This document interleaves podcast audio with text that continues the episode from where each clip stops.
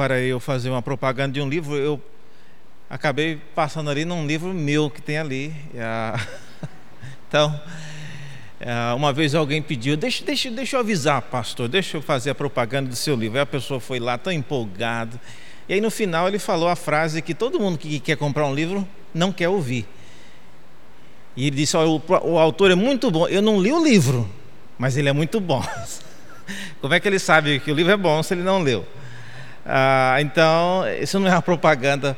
Mas eu queria rapidamente falar sobre esse livro. É, eu acho que posso abrir, né? Se, se, ele, se ele, achar ruim, eu compro o livro e, e dou para alguém aqui depois. Mas esse livro, na verdade, ele é um comentário do livro de Jó e ele tem ah, ah, dentro dele vários exercícios então, quando você abrir o livro, você vai ver que ele é, na verdade, um livro de exercícios. Tem um comentário, e depois de quatro ou cinco páginas de comentário, tem uma sessão com perguntas. Seguindo a, a sessão de perguntas, tem uma palavra cruzada sobre cada um dos, dos capítulos do livro de Jó. É um livro voltado para quem quer trabalhar em grupos, para quem quer trabalhar é, com pessoas não crentes, porque o livro de Jó é um livro que não toca diretamente em questões doutrinárias e quando a pessoa ela se vê, ela já está apaixonada pela Bíblia, mas Jó é um livro meio ah, tangente no que diz respeito à abordagem. E também é um livro usado ah, em algumas igrejas como material de escola dominical para ser usado nas salas, tá certo? Aqui tem uma, na página inicial tem um site que você pode baixar de graça todo o conteúdo que está em exercícios em PDF. Você pode baixar, aí só você tem o um livro e as pessoas, os alunos ou os membros do grupo, eles baixam só o PDF ou abrem no celular mesmo. E aí nesse site tem também um, um fórum que eu respondo perguntas para quem precisar de alguma é, dúvida, tá certo? Então esse é o livro, é um comentário de Jó de uma série chamada Guias interativos. Esse primeiro será foi em Jó, o próximo será em Êxodo e outros autores irão colaborar também nessa nessa área. Bem, eu queria hoje começar então a minha participação na conferência de vocês falando sobre a sabedoria da lei. E eu queria convidá-los a abrir no livro de 1 Reis, no capítulo 10. Primeiro livro dos Reis, no capítulo 10.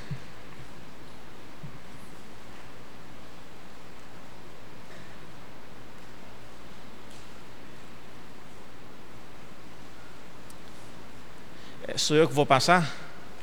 Okay. Ah, nós vamos ver sobre esse aspecto da sabedoria e como é que ela era vista e concretizada na lei. Então, primeiro livro dos Reis, capítulo 10, conta a história inusitada de uma personagem bíblica chamada a Rainha de Sabá, e ela visitou Salomão em um estágio da sua vida, e esse é o relato que nós temos da visita dela ao grande rei Salomão. Primeiro Reis, capítulo 10, lemos assim: Tendo a rainha de Sabá ouvido a fama de Salomão com respeito ao nome do Senhor, veio prová-lo com perguntas difíceis. E chegou a Jerusalém como em grande comitiva, com camelos carregados de especiarias e muitíssimo ouro, pedras preciosas, e compareceu perante Salomão e lhe expôs tudo quanto trazia em sua mente.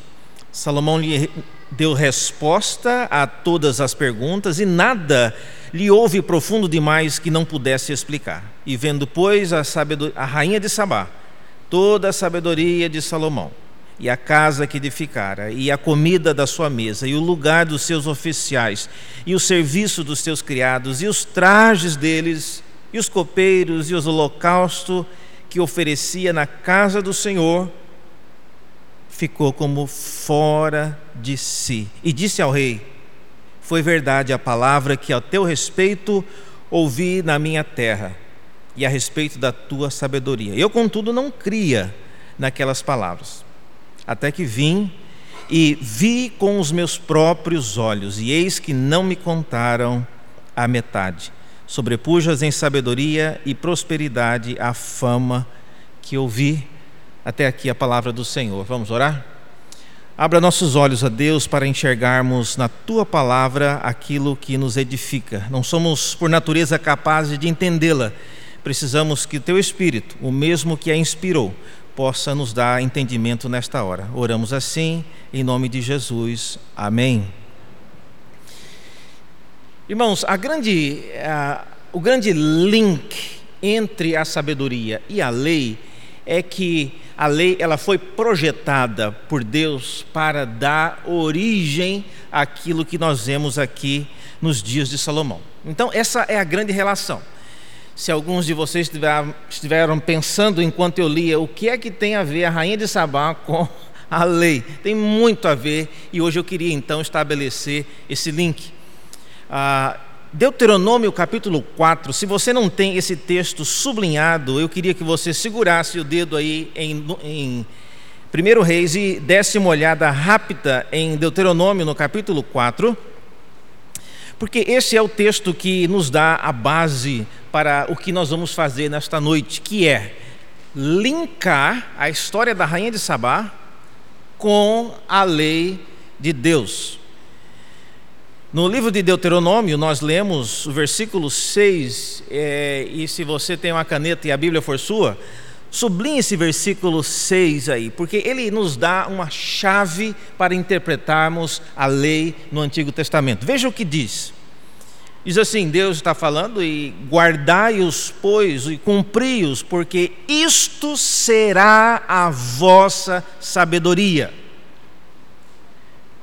Ou seja, é, os mandamentos de Deus, os estatutos e os juízos, quando eles fossem cumpridos conforme Deus queria que eles fossem cumpridos, isso daria origem, isso traria à luz um estilo de vida que posteriormente vai ser chamado e visto como sabedoria. Então, diz o texto: cumpri-os, porque isto será a vossa sabedoria e o vosso entendimento, não para os de dentro, diz o texto, mas perante os olhos dos povos que, ouvindo todos esses estatutos, dirão: certamente este grande povo é gente sábia e inteligente. Então, essa é a nossa base, essa é a nossa justificativa para olhar para essa história da rainha de Sabá e tentar entendê-la como sendo um exemplo daquilo que esse texto havia ah, profetizado, vamos dizer assim, havia já planejado. A lei de Deus não é e nunca foi idealizada para ser uma lista de regras para ser cumprida pelas pessoas de dentro da igreja, mas era para ser cumprida de modo que aquilo fosse visto pelas pessoas de fora. Portanto, nessa palestra eu queria falar algo sobre esse encontro, pensando exatamente nisso.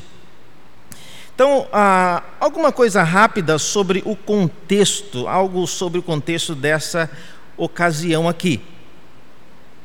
Ah, tem como você passar aí? Está desligado aqui?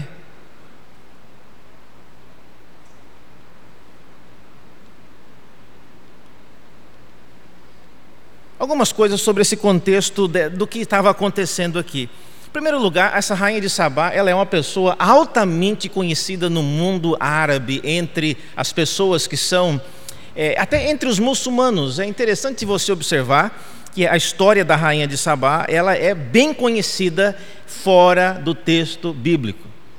Ah, eu fiz um, um, estudo uma vez num grupo que estavam pesquisando e tinha um rapaz que ele era da Etiópia. E na Etiópia, alguns acreditam que a rainha de Sabá ela veio da Etiópia e que, e que Sabá seria na Etiópia. Então, se você digitar depois no Google a palavra, mas tem que ser em inglês, né? Queen of Sheba, você vai ver o nome de várias churrascarias e pizzarias na Etiópia, porque é, é, é segundo a história, é bem provável que ela veio daquela região. De modo que ela era uma pessoa, uma personagem de destaque.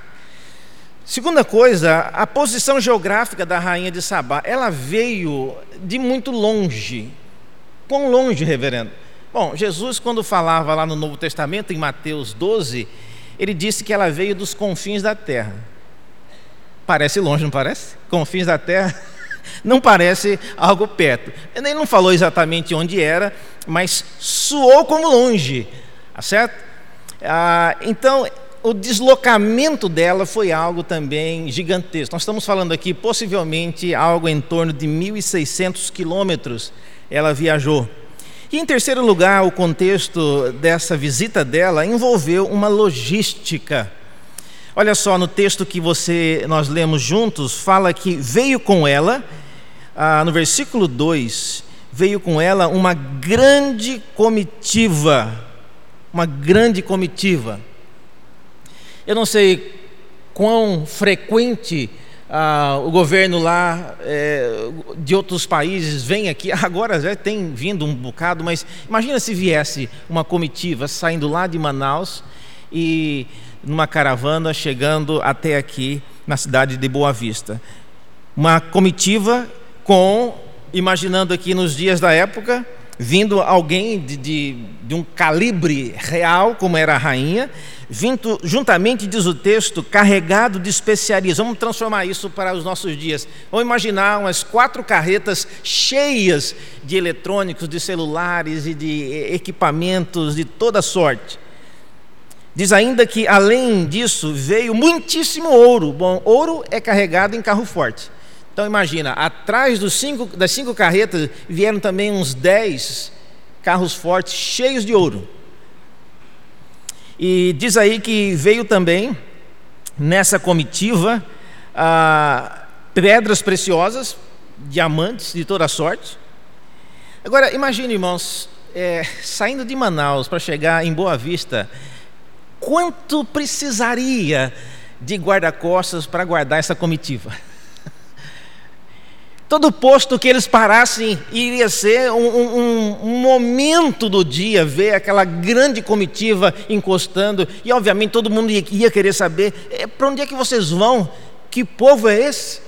E certamente a rainha de Sabá, através dos seus vassalos, diria: Olha, nós vamos até Jerusalém ver o rei Salomão. Então, a, a caminhada dela, inevitavelmente, gerou uma curiosidade, e essa curiosidade ela vai ser concretizada mais adiante.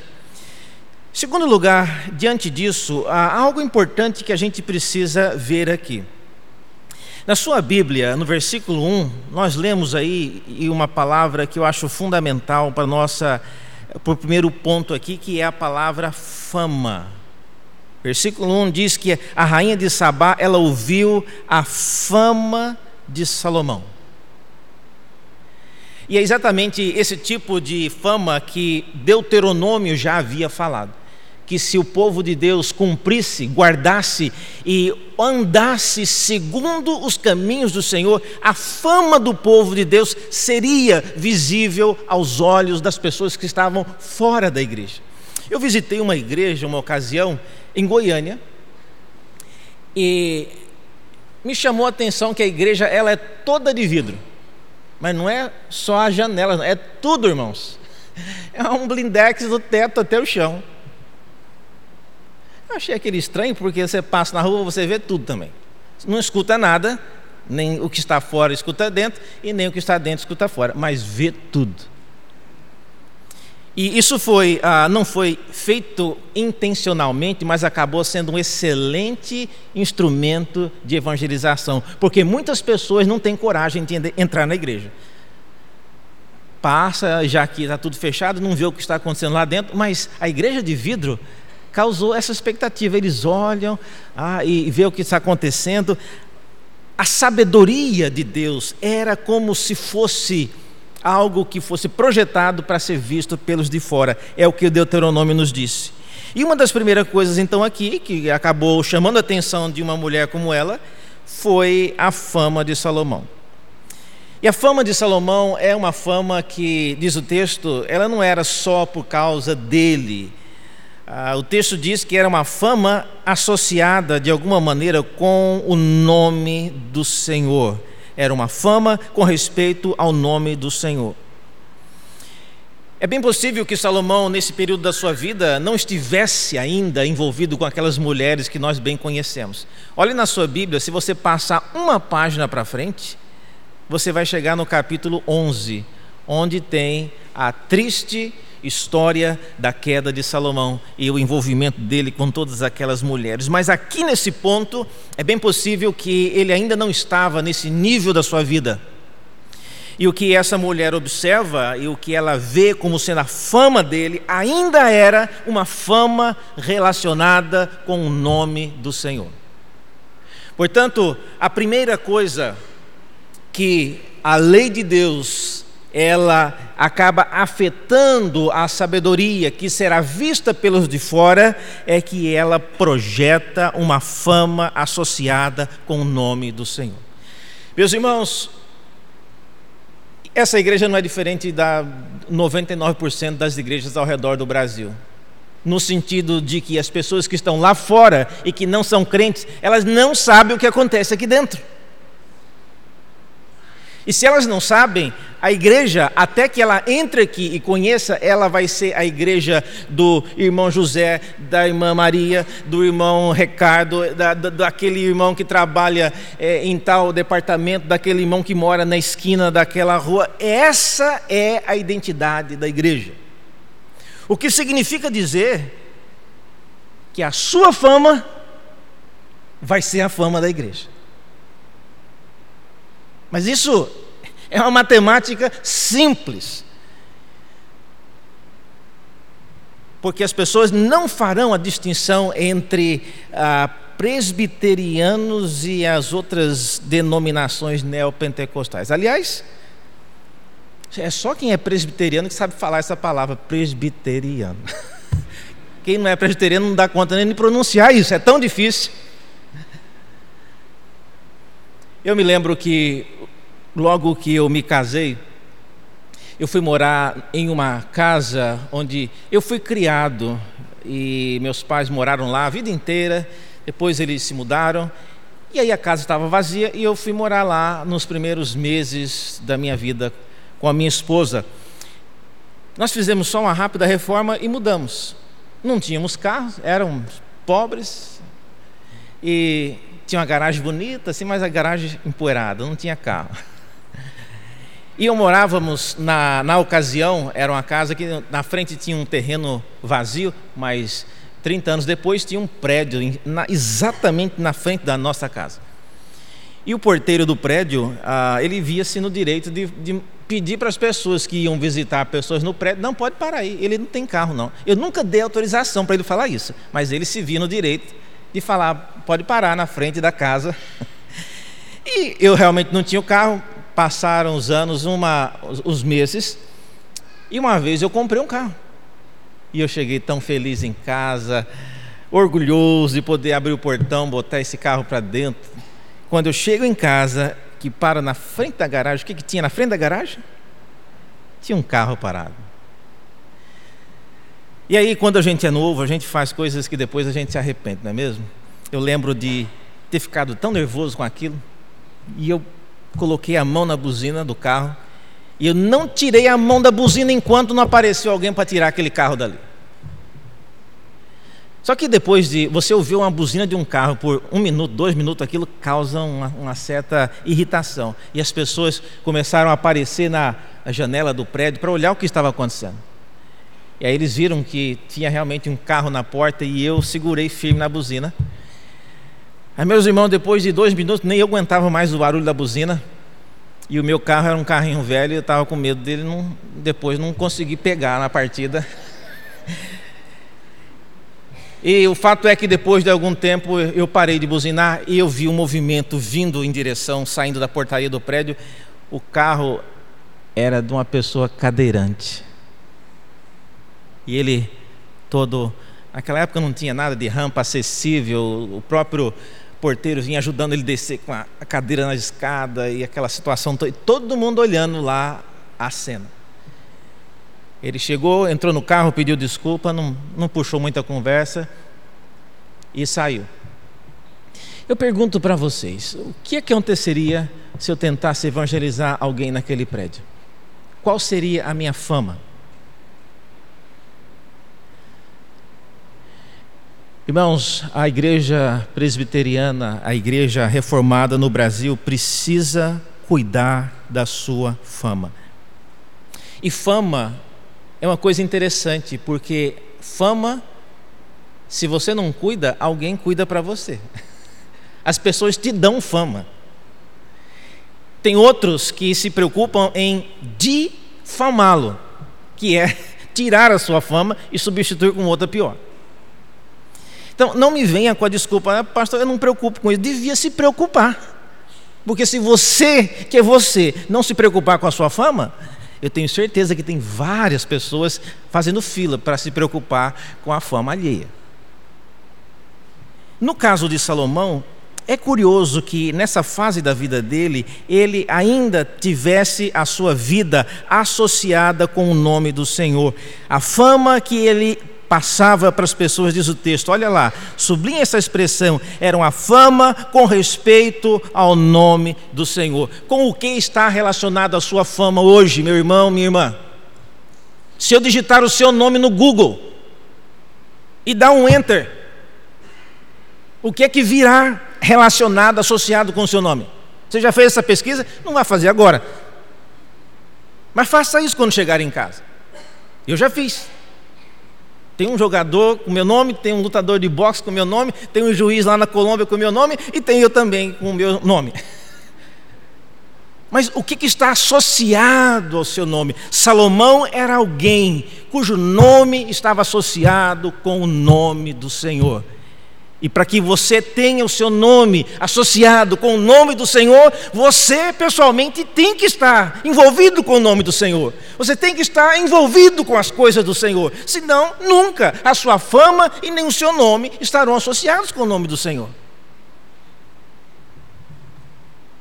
Então, Salomão, nesse período da vida dele, apesar de tudo o que vai acontecer, ele ainda era uma pessoa cujo nome estava associado com o nome do Senhor. Esse é o melhor testemunho de uma igreja reformada, é uma igreja onde homens e mulheres têm os seus nomes associados com o nome do Senhor. A segunda coisa que esse texto mostra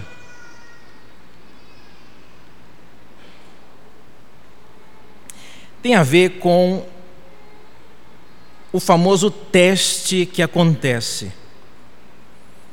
A partir do versículo 2, o texto nos diz: olha aí na sua Bíblia, é dito que ela veio, no final do versículo 1 já começa a dizer que ela veio prová-lo com perguntas difíceis. Olha, é, a esposa, quando quer fazer pergunta difícil para o marido, não custa muito, não. Mas essa veio de longe. Ela viajou 1.600 quilômetros para fazer pergunta para o marido alheio. Né? Mas eu queria pensar sobre isso como parte desse testemunho que a igreja tem que dar na sociedade por causa do compromisso que ela tem com a lei de Deus. Diz o texto que ela, ela veio prová-lo e essa expressão aí, perguntas difíceis, na verdade, não eram perguntas.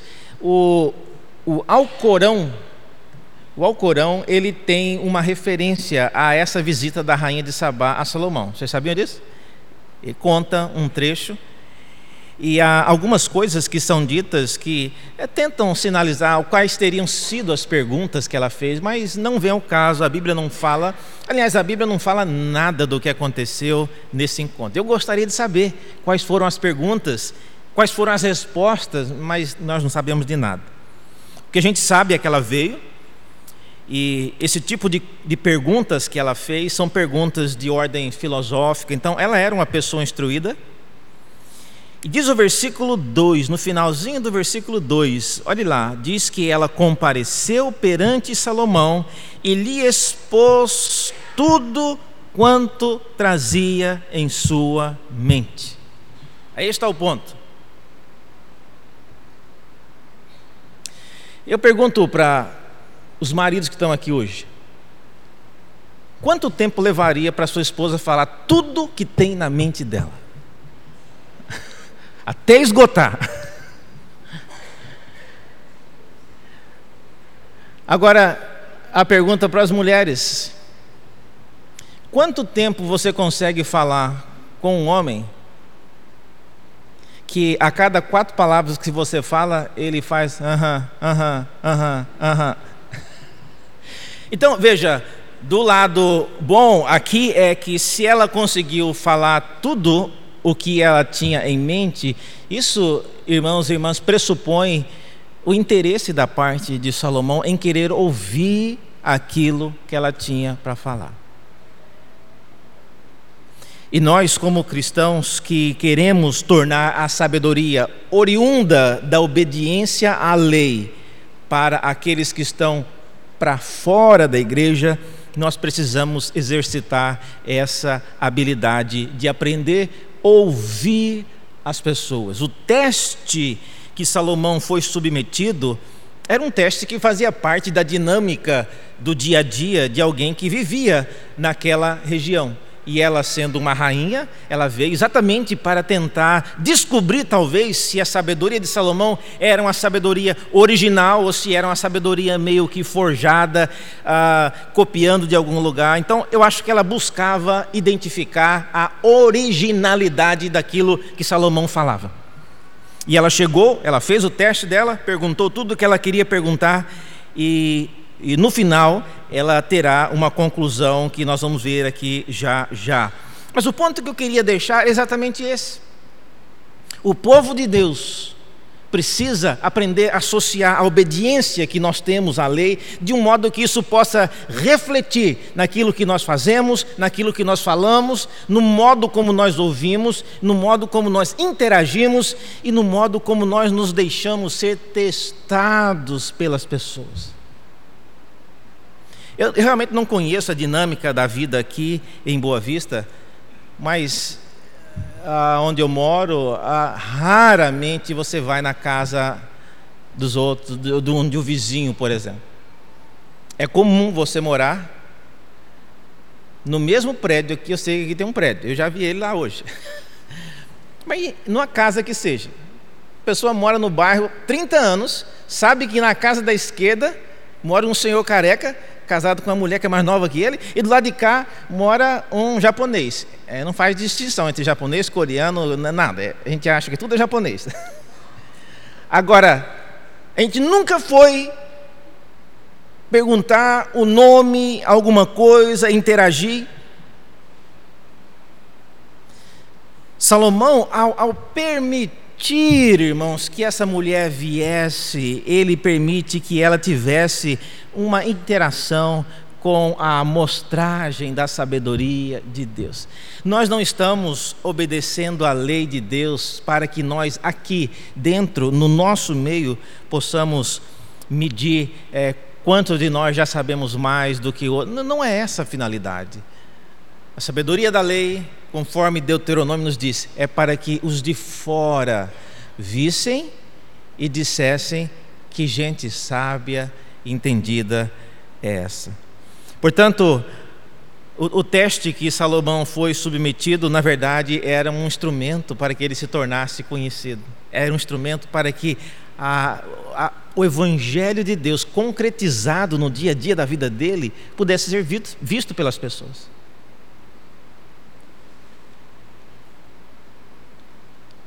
Às vezes as pessoas conhecem você é quando você sai de casa. Mas alguém dos seus vizinhos já foi dentro da sua casa? Eu morei um, um tempo fora do Brasil, eu morei nos Estados Unidos e lá tem uma, uma prática, quando você chega num um bairro, num, num condomínio de apartamentos, geralmente a pessoa do lado, ela vem até a sua casa ela bate na porta, ela vem trazendo aquele famoso o bolo redondinho com um furo no meio. Eu não sei pronunciar o nome daquilo. E aí vem o casal. Eles falam: oh, meu nome é fulano, essa aqui é minha esposa, a gente mora aqui do lado esquerdo, tal. Eu achei aquilo é, simpático, né? Mas não era esperado. E aí não demorou um dia, vem do lado esquerdo, mesma coisa. Nós somos fulano, cicrano e moramos do lado esquerdo, trazendo o bolo. O outro nem tinha acabado, estava lá o bolo ainda. E aí, com o tempo, eu morei quase oito anos, eu fiquei sabendo que, na verdade, isso é parte de uma estratégia. Sim, eles vão levar o bolo, mas na hora que eles entram dentro da casa, eles estão falando com você, estão olhando se você não está construindo nenhuma arma, nenhuma, não tem uma bomba, você não cria né, uma sucuri dentro de casa, ou você não está. É, coisas assim. Então, o bolo é um pretexto para entrar na sua casa e olhar que tipo de gente você é. Meus irmãos, o povo de Deus não tem o que esconder. Pelo contrário, ele deveria ser mais aberto e convidar as pessoas, porque se você não convidar, se você não expor a sua vida com o objetivo de tornar a fama do Senhor conhecida, as pessoas vão criar uma fama para você. É, é esse o ponto. Se você não cria fama, as pessoas criarão para você. No caso, a rainha de Sabá, então, ela veio e ela verificou que aquilo que Salomão fazia e falava era realmente genuíno. Então, o primeiro ponto é a fama. O segundo ponto é o teste, deixar ser testado. O terceiro ponto é a comunhão.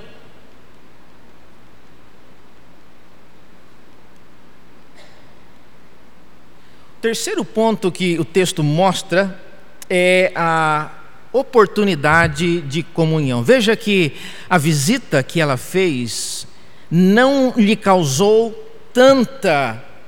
É, ela não ficou tão impressionada com as respostas de Salomão. Não é dito nada a respeito do que Salomão lhe respondera. Mas o texto diz, a partir do versículo 4, veja só na sua Bíblia, diz que quando ela viu toda a sabedoria de Salomão. E eu lhe pergunto: como é que você vê a sabedoria de uma pessoa? Vocês já viram aquele anel que a gente põe às vezes, que quando você está com raiva ele fica verde, quando você está calmo ele fica vermelho? Já viram aquilo? Eu não sei se é verdade, mas enfim. É, sabedoria não se mede dessa maneira. A pessoa com algum anel, com algum pendente, e se está é, reluzente de cor azul, então não é assim que você vê sabedoria. Como é que ela viu a sabedoria de Salomão?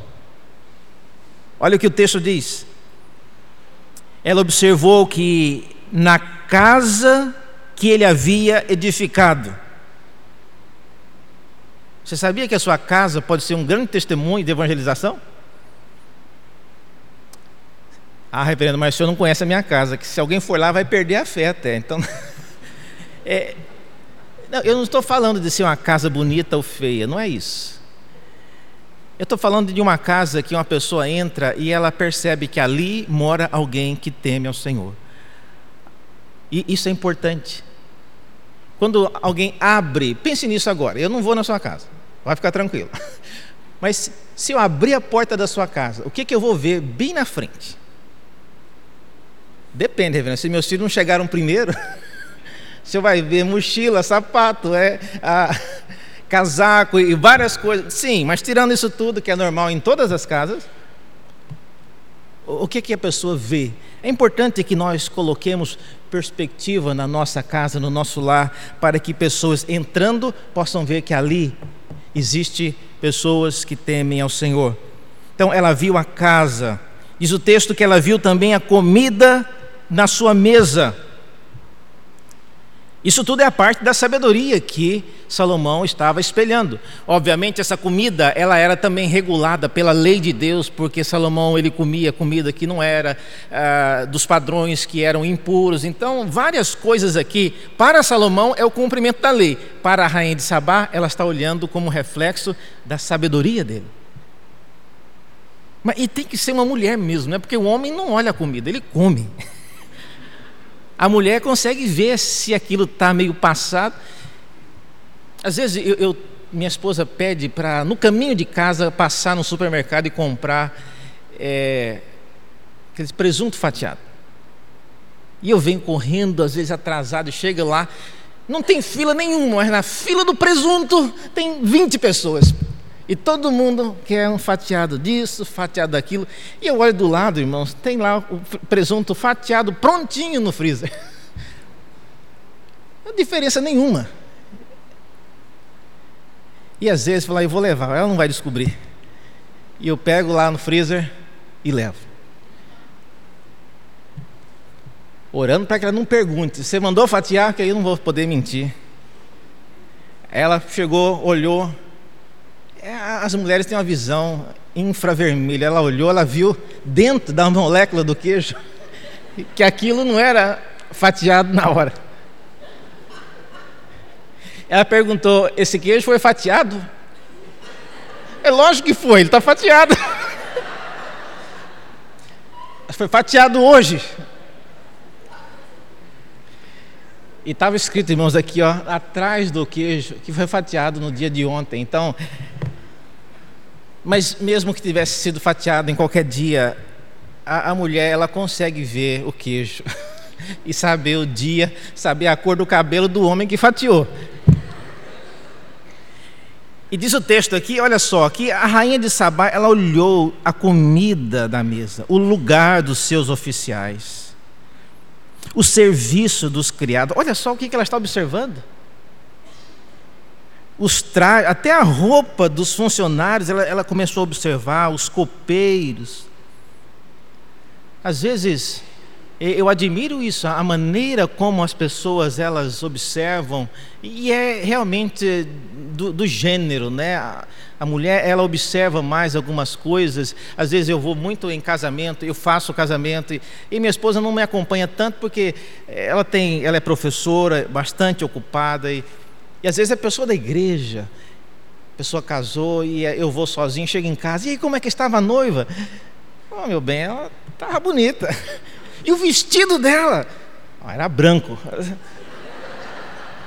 Ela pega o telefone, meus irmãos, e conversa com a irmã da igreja, uma hora para falando detalhes do, do, vestido. Eu não sabia que tinha tanta coisa para falar sobre um vestido a respeito dos detalhes. Mas essa mulher, diz o texto, que ela estava observando. Por que, que eu estou dizendo tudo isso?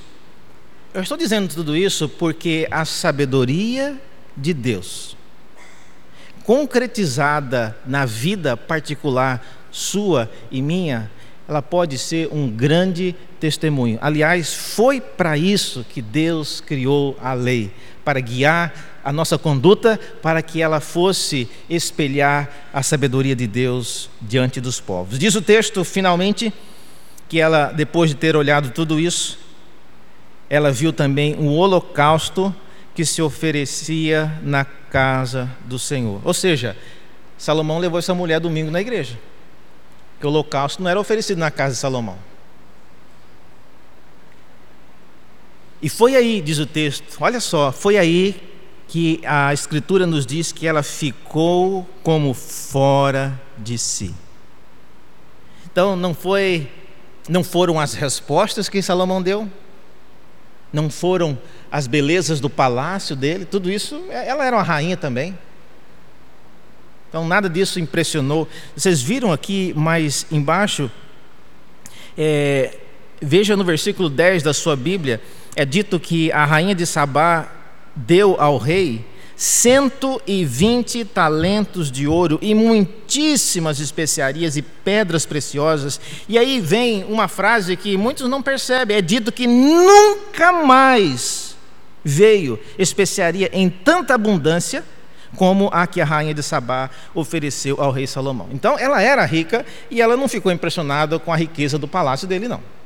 Mas uma coisa impressionou ela bastante quando Salomão levou-a na igreja e ela viu o sacrifício sendo oferecido no templo.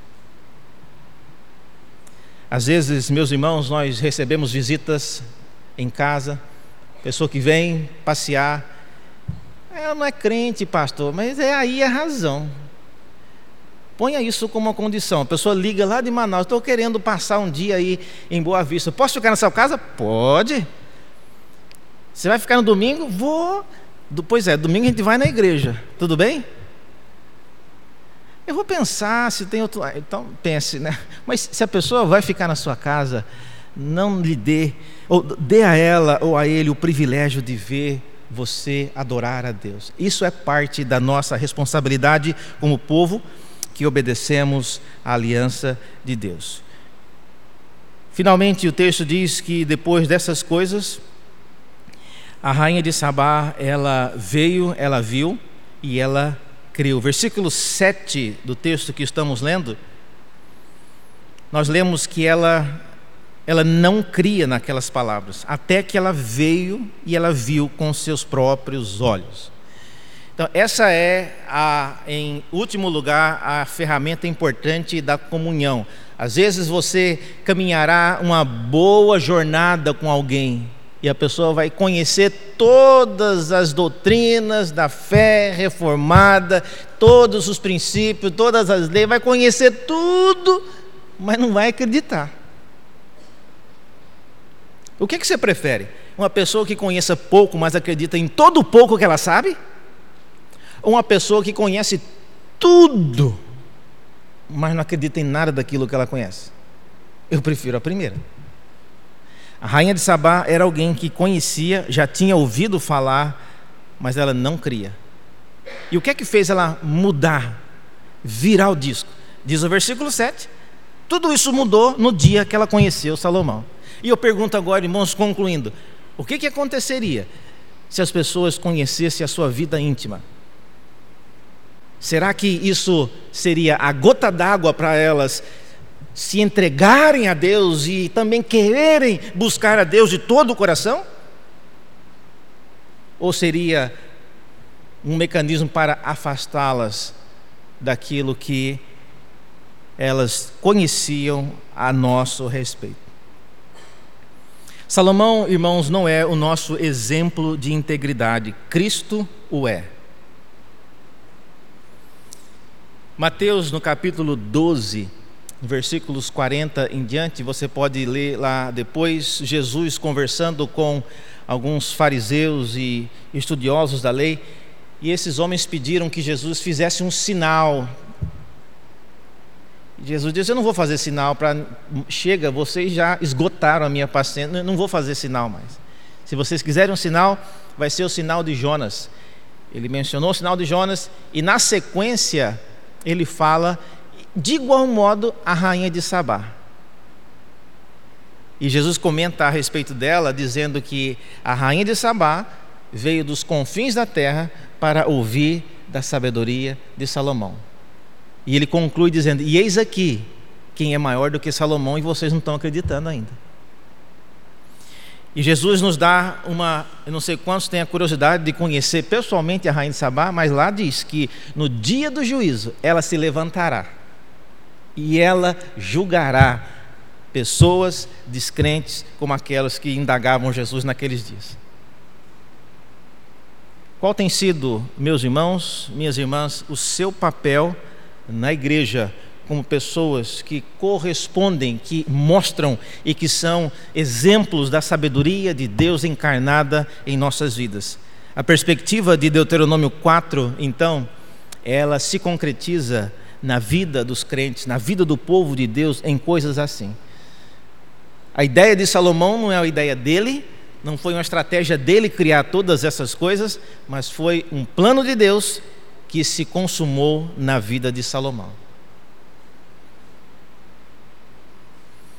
Todos nós passaremos por dificuldades, todos nós teremos altos e baixos em nossas vidas. Se você estiver pensando aí, pastor, eu, eu era uma pessoa assim. Hoje, infelizmente, várias coisas aconteceram na minha vida e eu não realmente eu não, não sou aquela pessoa que se alguém conhecesse a minha intimidade, ela iria aproximar de Deus. Eu acho que seria o contrário. Salomão também não foi uma pessoa assim a vida inteira, irmãos. Ele teve momentos também de profundo, uh, de profundo pecado. Logo depois aqui, como eu lhes mostrei, capítulo 11, ele iniciará a descrição da queda de Salomão. Mas enquanto ele era uma pessoa que servia a Deus, ele levou muitas pessoas a Deus, como esse relato aqui nos mostra. É como que o senhor sabe disso, reverendo? Eu sei disso porque a Escritura nos diz. Olhe lá, 1 Reis, no capítulo 4, no versículo 29. E eu quero encerrar com isso. Primeiro livro dos Reis, capítulo 4.